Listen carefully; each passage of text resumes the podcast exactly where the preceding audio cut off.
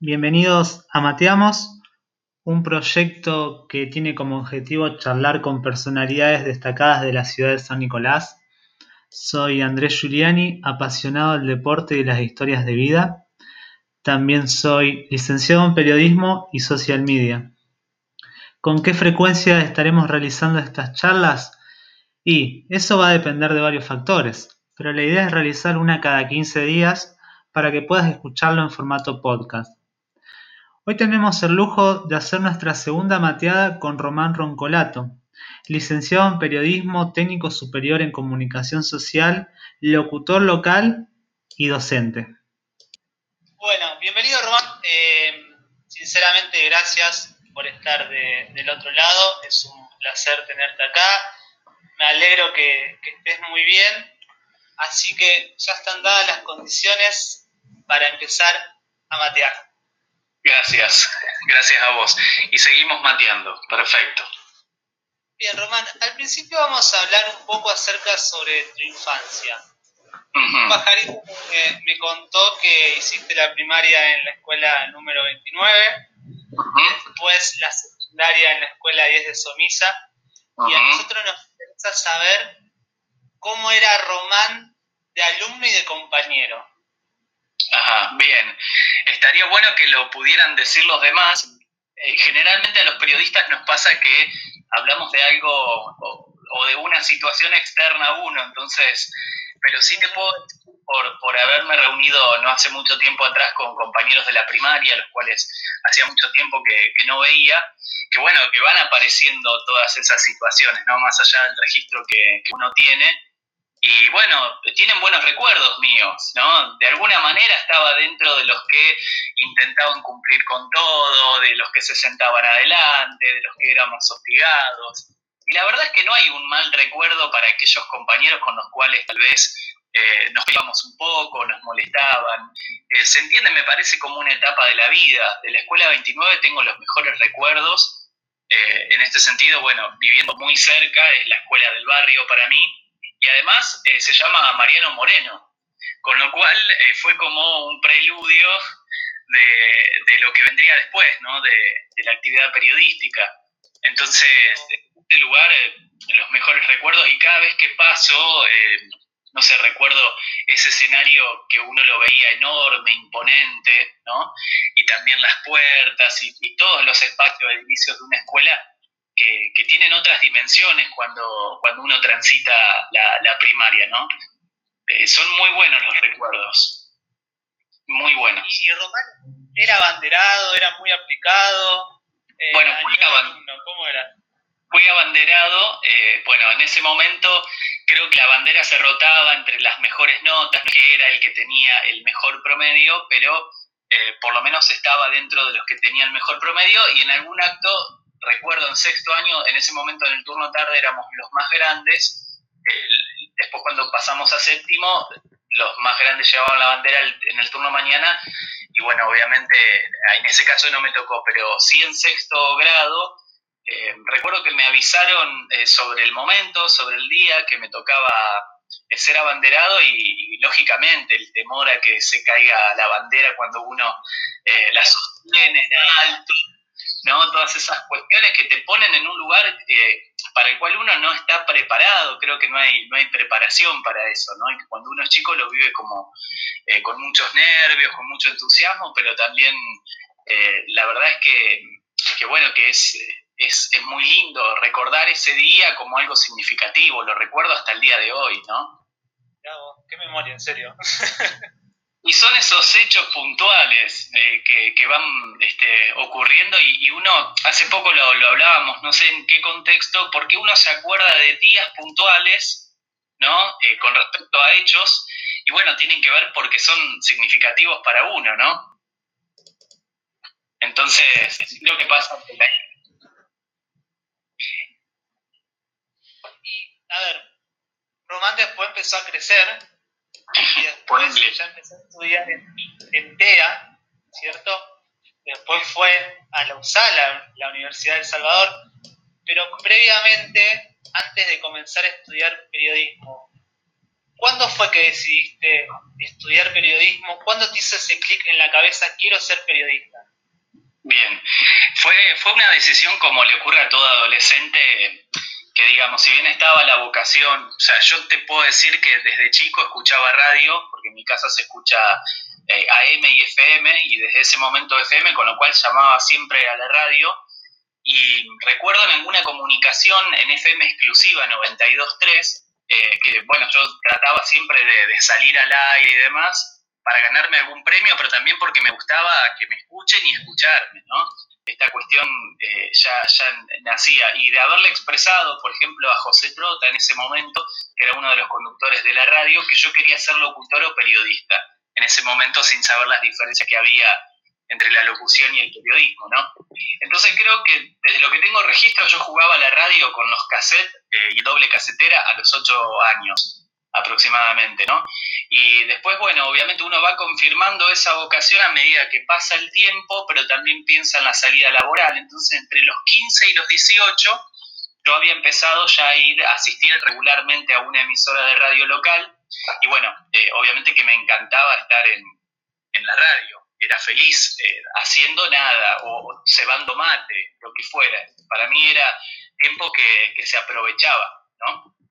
Y bueno, a los 17 años, cuando había que decidir, ya en ese momento, tercer año del polimodal, terminando con economía y gestión en el comercial de Solsa, que realmente me iba bien en economía y gestión, bueno, eh, tal vez la intención de mi viejo era que siguiera eh, contador público, pero en realidad a mí no me interesaban los números, yo quería seguir periodismo, si era posible irme a estudiar a Rosario y en realidad me quedé en San Nicolás estudiando en el Instituto 178 Comunicación Social y luego voy a Rosario y hago en TEA, que tenía convenio con USAL, el ciclo de licenciatura en periodismo. ¿no? Eh, ya estamos hablando del año 2005, así que del 2001 hasta el 2005 estudié en San Nicolás y de 2005 a 2007 o 2008 en, Rosario. ¿no? Recién en 2009 iniciamos eh, las actividades con la radio, con la, la emisora de Bien. ¿En algún momento que, empezaste a estudiar, que, que, pensaste que no era lo tuyo, que dijiste, no sé por qué no estudié otra carrera, o siempre mantuviste la misma, el mismo camino, la misma estructura de decir, no, voy a ser periodismo, voy a ser periodista? Yo creo que nunca me, nunca me arrepentí de lo que elegí, ni me voy a arrepentir. Tal vez los planteos que, que se dan tienen que ver con la salida laboral, ¿no? Sobre todo en esa época en donde ser comunicador o ser periodista eh, tenía o pocos espacios que surgían en la ciudad y que eran ocupados por personas que, que, profesionales que ya venían del medio, algunos de oficio y otros que habían estudiado, o porque, bueno, uno veía que había mucha precariedad. Yo la precariedad laboral, digamos, de los medios de comunicación la conozco desde los 15 años en ese sentido, no porque la haya padecido, porque yo iba en realidad a aprender de quienes trabajaban conmigo, pero sí veía que no era, a diferencia de otros rubros rentable. Es decir, que muchos podían confundir perfectamente la radio o el periodismo con un hobby. Y que a mí eso me ponía muy mal, porque yo lo que quería era profesionalizarme, no que se tome a la radio o al periodismo como un hobby. Entonces creo que nunca en ese sentido me arrepentí ni me voy a arrepentir, pero sí el hecho de, en ese momento pensar, bueno, ¿cuál va a ser eh, mi futuro laboral? ¿Voy a tener aportes algún día? ¿Voy a tener un sueldo fijo?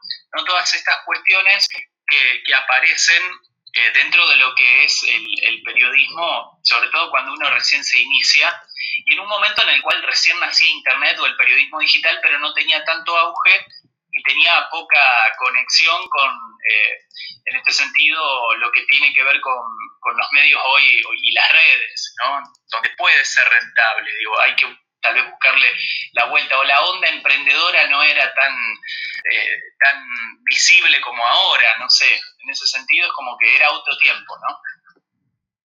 Bien. Justo dijiste la palabra clave conexión, que bueno, que tiene su historia, ¿no? Ya hace 17 años que está en el aire. Eh, que va todos los domingos de 10 a 12 en la 99.1, que justamente sos uno de los fundadores de Frecuencia Digital. Pero hablando específicamente de, conexión, ¿Cómo nació Conexión? ¿Qué representa en tu vida? Representa el primer programa eh, en solitario propio, ¿no? Con lo cual tiene un peso enorme cada domingo que, digamos, me levanto a la mañana para ir a la radio y que todo el mundo me pregunta cómo subsistís este, todavía con ganas y, energías para hacerlo. Creo que tengo ese compromiso con, ese proyecto que, inició en su momento. El programa fue mutando, se fue reinventando, pero mm, todos los domingos durante dos horas, bueno, tuvimos en, el inicio del programa un formato que era más musical, los domingos de 17 a 19, FM 105.1, las 5, que en ese momento estaba eh, en planta alta por eh, calle, mm, sería San Martín, San Martín 56, planta alta, al lado de Peco, sería la parte de planta alta. Eh, entonces, bueno, era era interesante iniciar un programa propio. Yo me acuerdo que hubo un momento en donde yo decidí que tenía que tener un programa solo y propio, por una cuestión de aprendizaje, por una cuestión de desafío.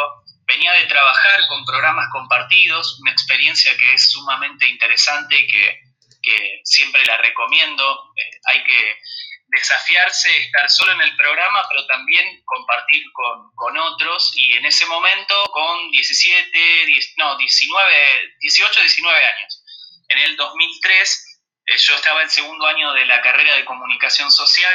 Entonces, bueno, fue, un desafío muy interesante. Al año siguiente se da la posibilidad de pasar de 10 a 12 de la mañana, un prime time, digamos, para la radio siempre es la mañana y en este caso del domingo, ¿no? Seguíamos en día domingo, con lo cual el programa se hizo más informativo y creció muchísimo en, cuanto a llamados, en cuanto a propuestas. Entonces, bueno, eh, la intención fue seguir, Eh, obviamente pateando la calle, buscando auspiciantes, todo lo que conocemos, que los que hemos producido en algún momento eh, algún programa propio y algún espacio, pero que, bueno, eh, es, eh, realmente lo más lindo del mundo porque es tu espacio de creación y sobre todo porque siempre he trabajado con mucha libertad.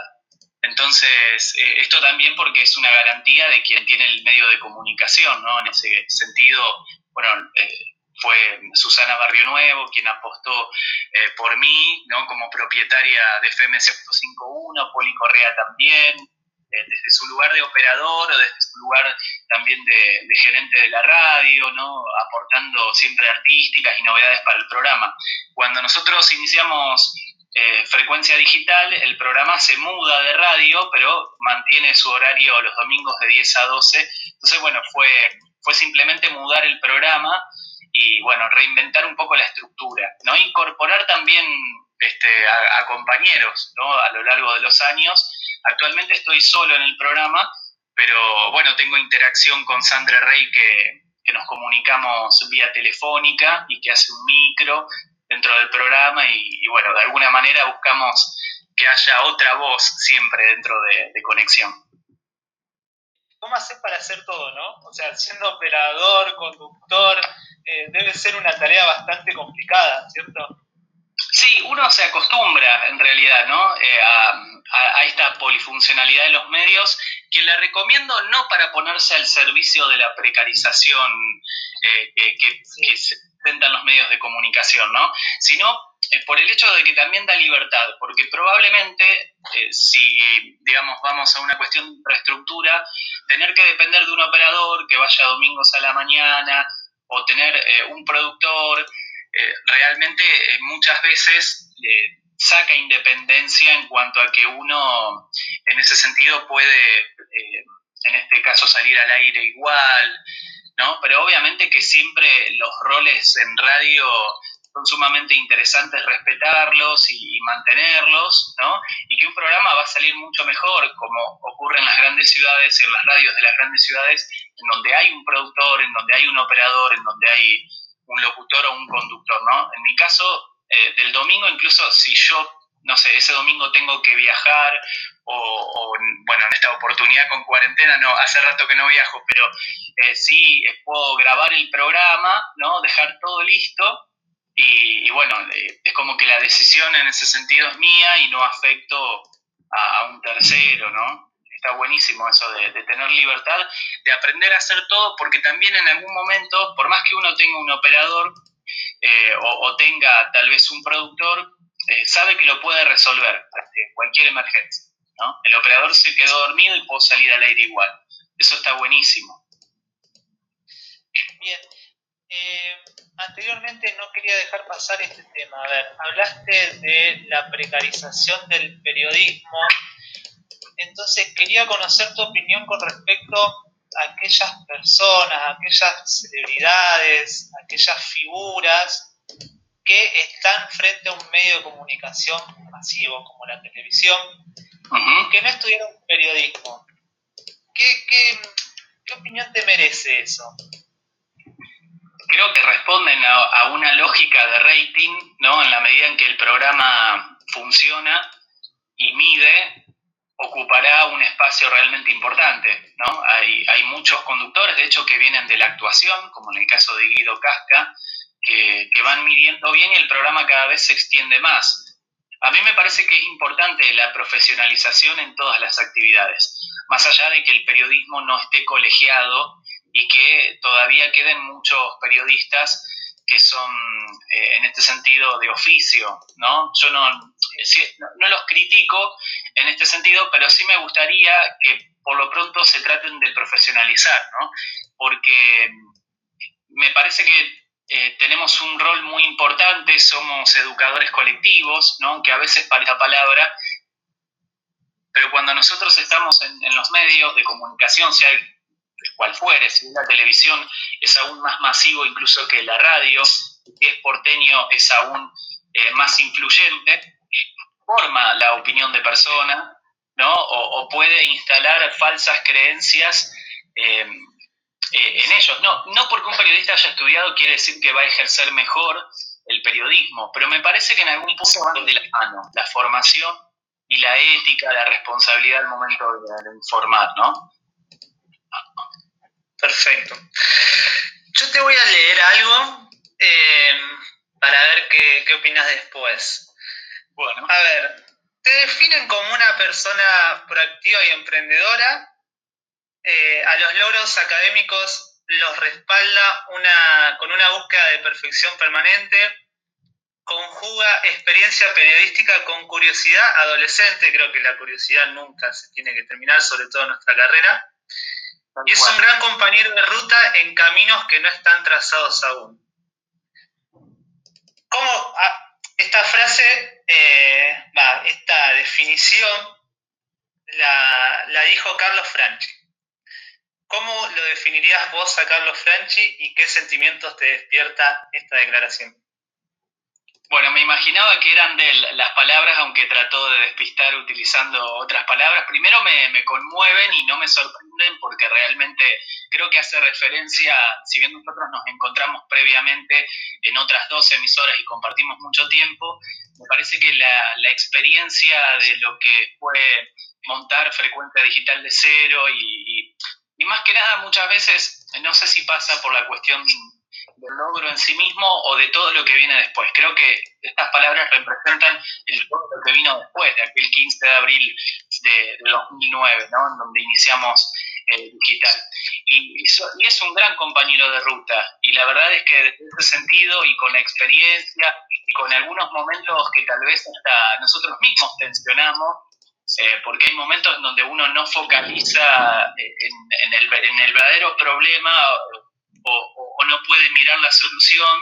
Eh, se trata de justamente una, una cuestión de amalgamar permanentemente con, con, un otro, ¿no? Porque hay decisiones que hay que, que hay que tomar y hay que compartir, ¿no?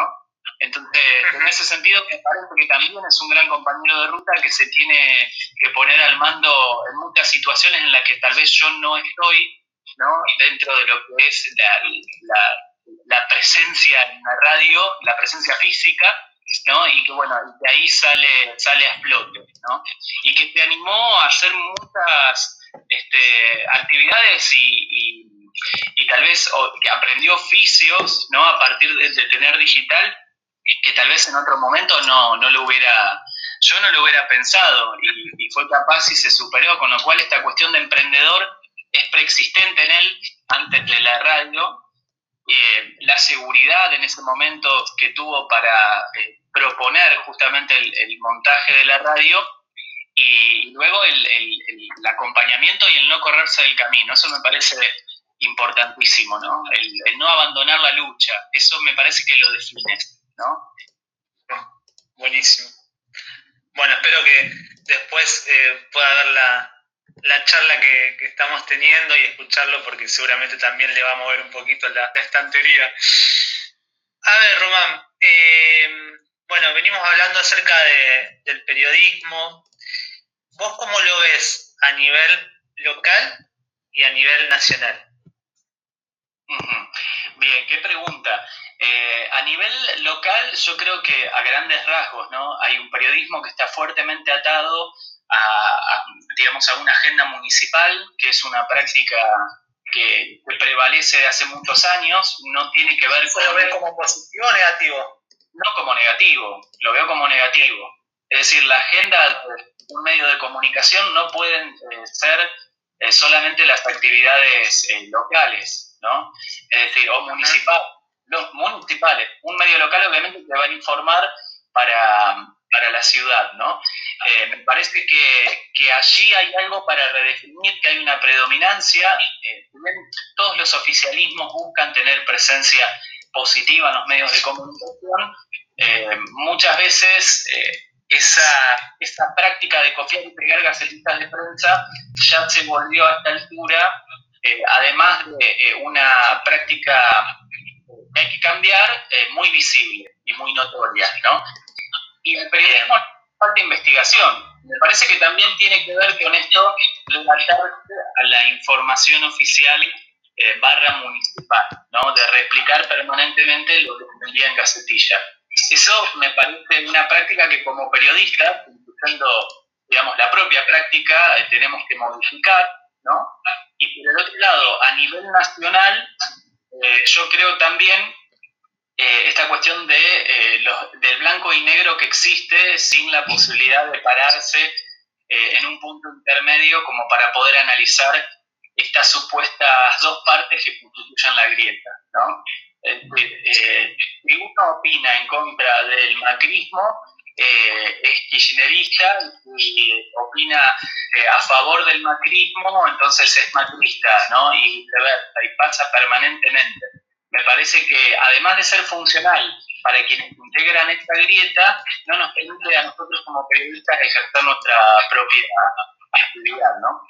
Con libertad y sin condicionamiento. Que los condicionamientos siempre van a estar, pero que por lo pronto no partan desde el pensamiento de uno o desde la propia práctica, ¿no?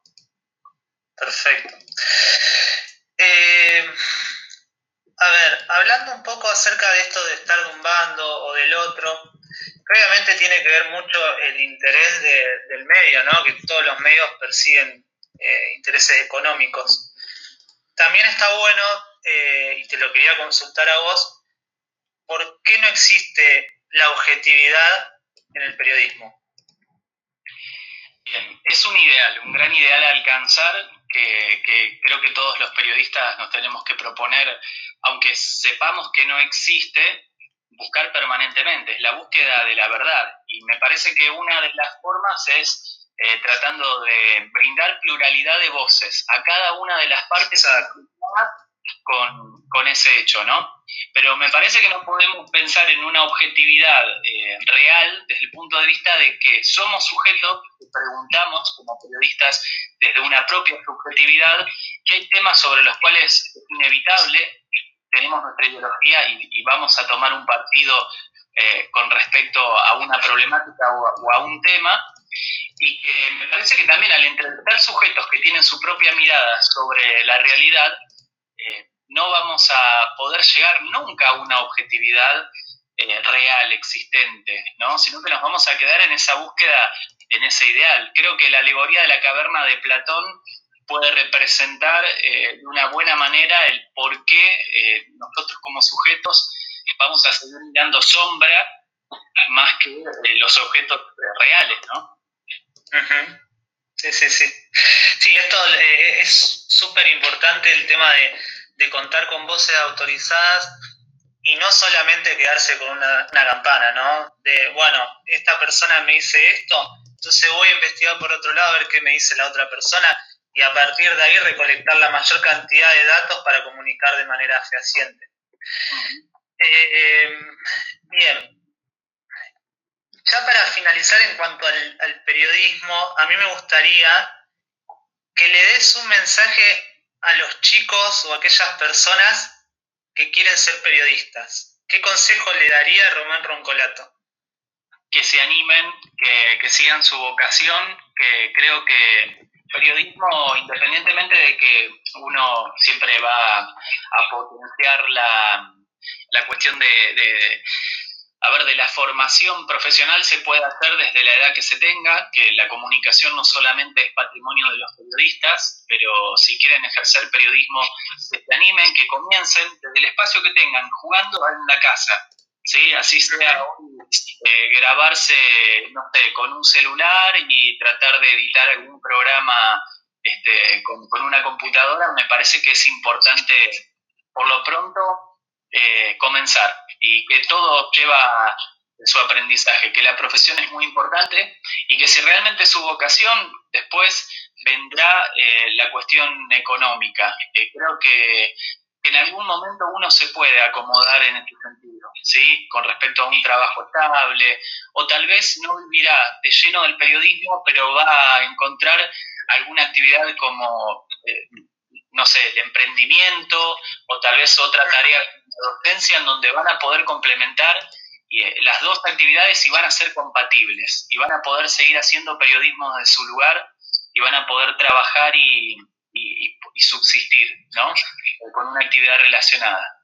Me parece que es mucho más integrar la formación del comunicador o del periodista que otro tipo de actividad rubro, que nos permite y nos abre un panorama mucho más amplio del que nos imaginamos cuando elegimos qué carrera vamos a seguir. Bien, buenísimo. Y ahora, eh, brevemente, a ver, hablemos un poco sobre la docencia. Eh, tengo entendido que das clase en el Instituto 178, que estudiaste la Tecnicatura en Comunicación Social, eh, que también das clases en San Nicolás de Bari, en Los Aromos, en Don Bosco, pero a través del Instituto 178 dictás clases en la unidad penal número 3, ¿cierto? ¿Cómo es esa experiencia? Bueno, si bien todas las experiencias pedagógicas para mí fueron significativas, desde mi comienzo en los aromos, que bueno, realmente me han dado la, la posibilidad de,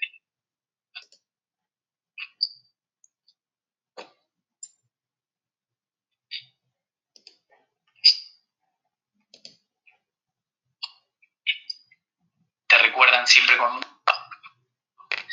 los que, bueno, te conocen y, te mencionan. Eh, bueno, el Instituto 178 fue volver a, donde yo me... Colorado. ¿Cómo? Me pongo colorado. de hecho, en el termo. ah, y vos sabés que jamás probé el dulce de leche de Don Bosco, yo no lo puedo creer. ¿no? Bueno, te vamos a acercar un dulce de leche. Entonces. No hay canje por las dudas, chicos, No, hay, un fin comercial en esto. Eh, te, seguía comentando, bueno, se dio la posibilidad de, ingresar en contexto de encierro a la, unidad penal, fue un desafío muy importante y creo que también uno aprende muchas cosas. Eh, a ver, uno va a enseñar en realidad, ¿no? Entonces, cualquiera podría decir, bueno, pero el docente fue a enseñar, no tenía nada que aprender. En realidad aprendo más de lo que enseño, esa es la realidad. Eh, y aprendo con cada grupo que toca y aprendo a relacionarme con una persona que está buscando una segunda oportunidad, aprendo a relacionarme con un sistema que es distinto al cual yo me he movido toda mi vida, ¿no? Aprendo a que yo tuve otra realidad eh, distinta a la de muchísimas personas que no tuvieron esa realidad, ¿no? Y, que incluso fueron compañeros míos, eh, tal vez en la escuela primaria o, conocidos del barrio, que fueron por otro camino distinto al mío. Y aprendo que la educación siempre da nuevas oportunidades. Y, me lo digo también a mí mismo, ¿no? Cuando tengo que eh, emprender una especialización, un curso, lo que fuere, y, y conlleva esfuerzo, ¿no? El hecho de, de que la educación siempre da segundas oportunidades. Me parece interesantísimo pensarlo desde ese espacio, ¿no? Bien, está bárbaro. Nunca, eh, nada, no sé cómo habrá sido el momento en que, en que definiste empezar a dar clases en la unidad penal, pero nunca tuviste miedo, nunca tuviste algún episodio, por así decirlo, traumático, nada. Eh, en el principio sí, porque uno ingresa a un sistema que es muy rígido, al cual no está acostumbrado, si bien todas las instituciones educativas son de encierro, eh, en este caso la seguridad es mucho mayor y uno depende eh, de, que, de, los guardiacárceles, por ejemplo, para que permitan ingresar y abrir las distintas puertas. Pero la verdad es que siento mucho respeto por mis alumnos del penal. Siento esa calidez humana que muchas veces quienes estamos afuera eh, no tenemos porque eh, sentimos eh, desde otro lugar o estamos preocupados por otras cosas o tal vez, no sé, pasan claramente por otro lado nuestros días, ¿no? la verdad es que siento mucho respeto, mucha valoración, con lo cual yo elegiría otra vez en algún momento, si, si esto se terminara, volver y desafiarme desde este lugar. De hecho, en estos días de cuarentena y de suspensión de actividades presenciales, estamos enviando las actividades de, forma virtual y, es un, espacio que se extraña. Si bien se extrañan todas las escuelas, se extraña mucho y se piensa mucho en cómo se da una continuidad pedagógica en ese, contexto. ¿Qué le puedo yo ir a sumar, digamos, o, que tal vez ese día, esa hora sea distinta? ¿no? Cuando sé que para mí puede ser, eh, digamos, una, un compromiso laboral, pero en realidad va más allá de eso. ¿No? Entonces es sumamente significativo. Creo que tengo mucho más para aprender en ese contexto y de, lo que uno en realidad va a enseñar, ¿no? Es, es increíble eso. Qué bueno, qué bueno. Román, algo que me quedó pendiente, que lo mencionaste brevemente, es acerca de la libertad de expresión. Sí. ¿Alguna vez fuiste censurado? Eh, no a nivel, eh, a ver, eh, presión política, partidaria, económica, ¿sí? Sí he sentido condicionamientos, digamos, realmente eh, en, algunos momentos dados de cobertura periodística o esta presión de estar desde un móvil saliendo desde un pasillo del municipio en anteriores gestiones, estar aludiendo al funcionario que está dentro de del despacho y no saber si te están escuchando, si no, si monitorean o no. Eh, desde, este punto, le un estudiante la, la responsabilidad de, informar cierta, cierta presión o del cómo abordó el tema. Eh, sin dudas que, se siente, pero no, afortunadamente no he tenido una instancia así de, de agresión o de ataque a la libertad de expresión, ¿no? Y seguramente que, bueno, debes haber entrevistado un centenar de personas, pero debes tener esa entrevista que te marcó, esa entrevista que decís, mirá qué buena entrevista que hicimos, por X motivo. ¿Cuál es esa entrevista y por qué? Yo recuerdo un móvil eh, que hicimos en el 2008 con motivo de, de la llegada de eh, bueno, del conflicto del gobierno con el campo, ¿no?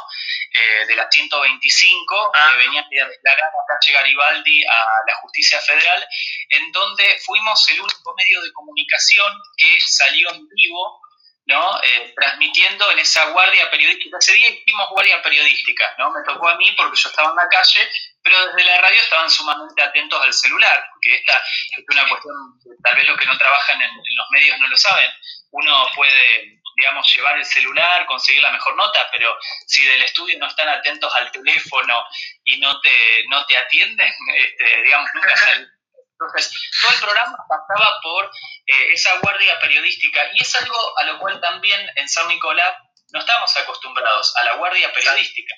Entonces, es interesante también pensar en ese, en ese sentido. Eh, eh, la guardia periodística, recuerdo en ese momento, bueno, fallecido recientemente Wiener, Margarita mm. Stolzer, todos ellos los pudimos sacar en vivo y en directo cuando era una causa que a nivel nacional se estaba siguiendo con cobertura en San Nicolás, que también eh, me di cuenta de cómo era, eh, en algún sentido, este corralito cerco periodístico que los periodistas de Capital Federal, de los medios nacionales, imponían, se imponían a ellos mismos, y cómo quedábamos los de San Nicolás, digamos, en otro grupo, tratando en este sentido de llevar la, información en tiempo y forma, y eso es hermoso. Eh, un día frío, lo recuerdo como un día muy, muy frío, pero creo que todos tendríamos que pasar en algún momento por el móvil.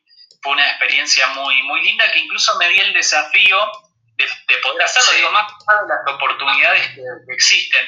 Yo recuerdo que venía de hacer eh, operación técnica, de conducir programas en, en, la radio de lunes a viernes y dije, ¿qué me está faltando ahora? Me falta el móvil. Entonces se dio esa, esa posibilidad en ese momento con Carlos Franchi, que él era el, conductor del programa, y bueno, dije, sí, este es el momento, y lo hice durante tres años.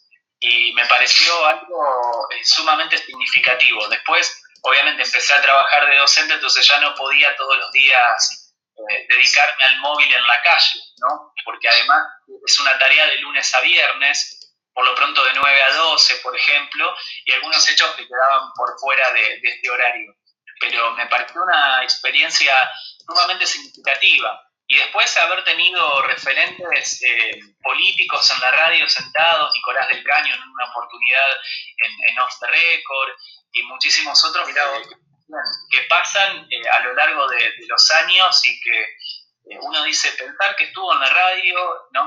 y bueno, todo lo que eso significa. Qué loco.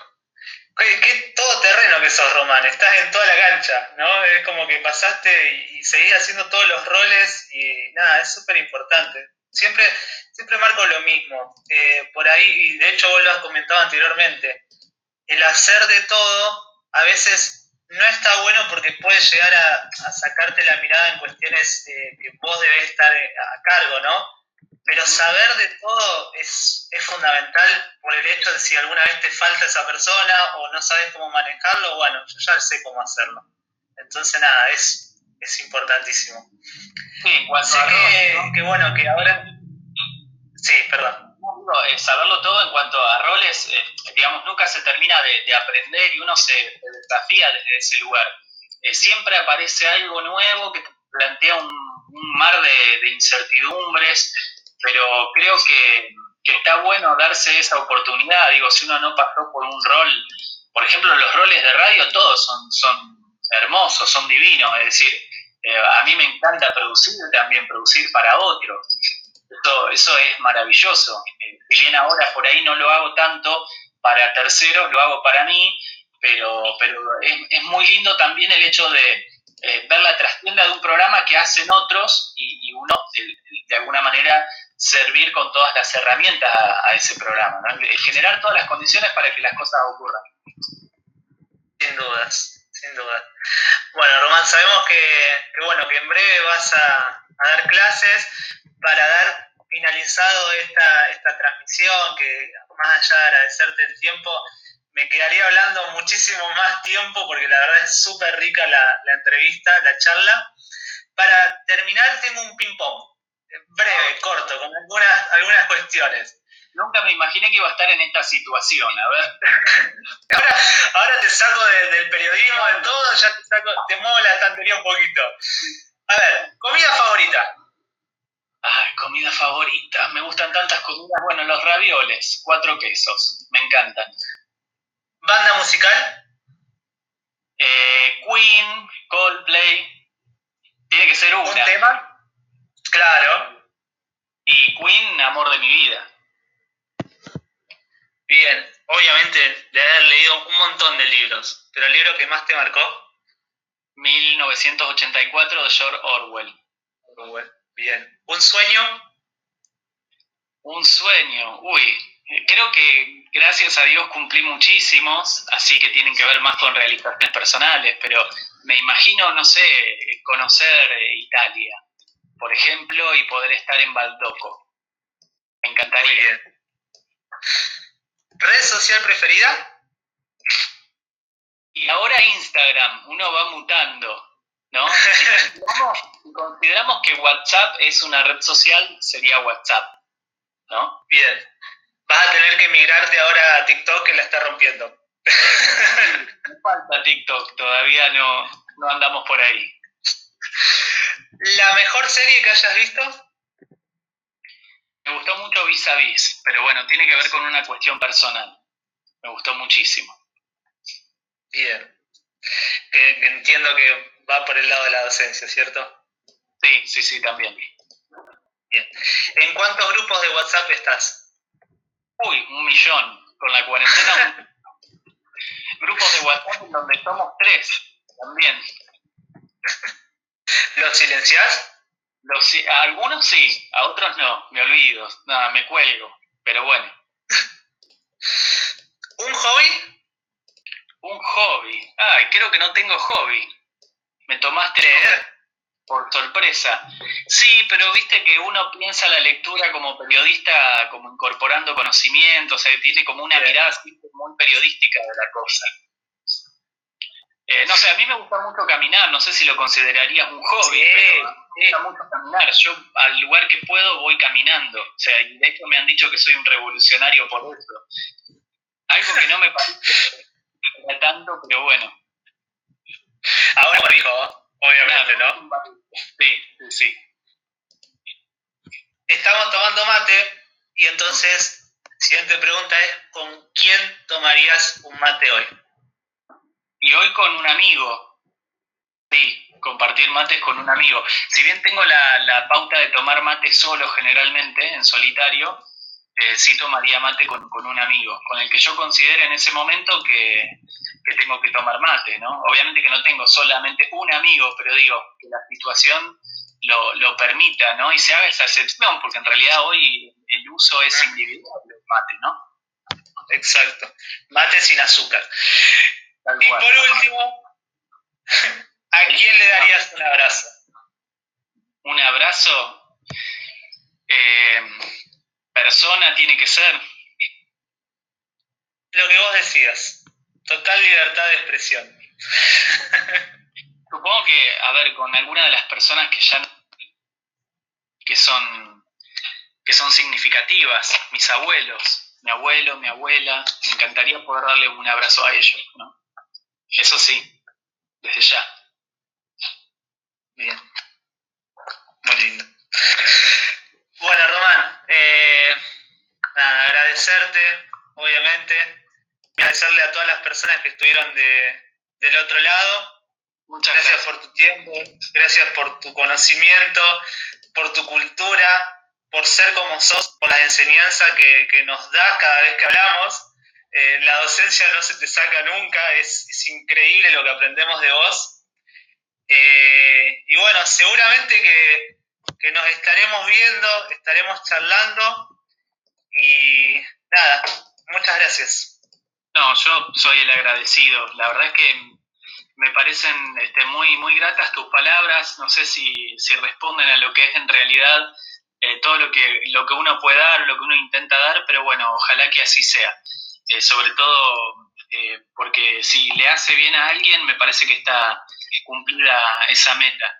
Y gracias por esta propuesta. La verdad es que hace rato que no siento tanta calidez así eh, a este nivel con respecto a mi profesión, digamos que es el periodismo y, la docencia. Y, bueno, es un reconocimiento que, yo lo valoro mucho. y que te lo mereces, Román. Bueno, espero ser, espero ser Ojalá que el tiempo así lo diga. Así que bueno, muchas gracias porque te aprecio mucho y, sé que, la venís remando de hace mucho tiempo y que le has encontrado la vuelta, que sos muy positivo y, bueno, eh, que, realmente eh, le pones mucha pasión a lo que haces, mucha prolijidad y mucha planificación. Eso está muy bueno y habla muy bien de vos. Y además sos muy buena persona eso también. Bueno, bueno, no. Gracias, gracias en serio, Román. Eh, bueno, esto es Mateamos seguramente pronto nos vamos a volver a ver, vamos a volver a escucharnos. Eh, en breve vamos a subir este, este podcast a nuestras plataformas que lo van a poder escuchar a través de Spotify, de Anchor, de Google Podcast. Así que hasta la próxima ronda y nos estamos viendo pronto. Gracias.